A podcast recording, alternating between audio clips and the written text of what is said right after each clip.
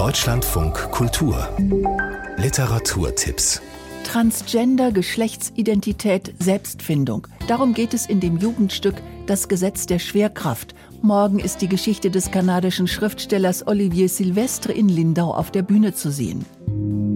Jungs sind blöd, ich will kein Junge sein. Und was willst du sonst sein? Kommt drauf an. Dom und Fred, beide 14 Jahre alt, sind anders als ihre Mitschüler. Der eine wäre gern mal ein Kaktus, der andere möchte hautenge Jeans tragen und Kajal auflegen. Ihr Ziel, über die Brücke aus dem trostlosen Vorort in die verheißungsvolle Stadt zu gelangen. Die Brücke ist da. Sie ragt vor mir auf. Sie sieht mich an. Hey Brücke, was willst du von mir? Das Gesetz der Schwerkraft. Morgen um 14.30 Uhr im Theater in Lindau, am 4., 5. und 6. März in Memmingen. Erfolgsautorin Sandra Lübkes schreibt gern historische Romane. Aus ihrem aktuellen Das Licht im Rücken liest sie heute in Neuansbach. Schauplatz ist Wetzlar, wo 1924 die erste Kleinbildkamera das Licht der Welt erblickt, die Leica. Gegen alle Widerstände treibt der Sohn des Gründers die Produktion voran. In der nächsten Generation würde Tochter Elsie gern das Werk übernehmen, aber die Brüder werden ihr vorgezogen. Sandra Lübkes.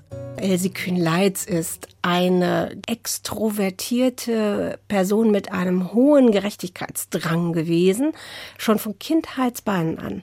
Und wird dann auch wahrscheinlich gemerkt haben, dass es auch nicht ganz gerecht ist, dass sie mit ihren vielen Talenten gar nicht als Unternehmensnachfolgerin in Betracht gezogen wurde, sondern nur ihre beiden Brüder. Das Licht im Rücken, die Lesung mit Sandra Lübkes, heute um 20 Uhr im Gemeindehaus in Neuansbach, morgen in Lolla.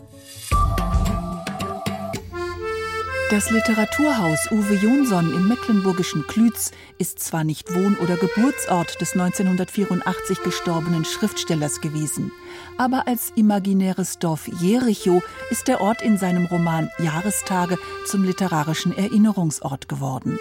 Die Ausstellung im Literaturhaus, so Leiterin Anja Franziska Scharsich, lädt zu einer Spurensuche durch Uwe Jonsons Werk ein. Uwe Jonsson siedelt ja auch Jericho fast nachvollziehbar an, indem er sagt, also Jericho ist ein kleiner Ort zwischen Lübeck und Wismar gelegen. Das sind wieder zwei reale Orte, die man auf der Landkarte findet. Dann schreibt er eben auch weiter, ja, die Jericho haben halt Pech gehabt, liegen nicht ganz an der Ostsee. Vorgelagert ist ein ehemaliges Fischerdorf und das ist natürlich auch die Konstellation zwischen Klütz und Boltenhagen. Das Uwe Jonsson Literaturhaus in Klütz täglich geöffnet, außer montags.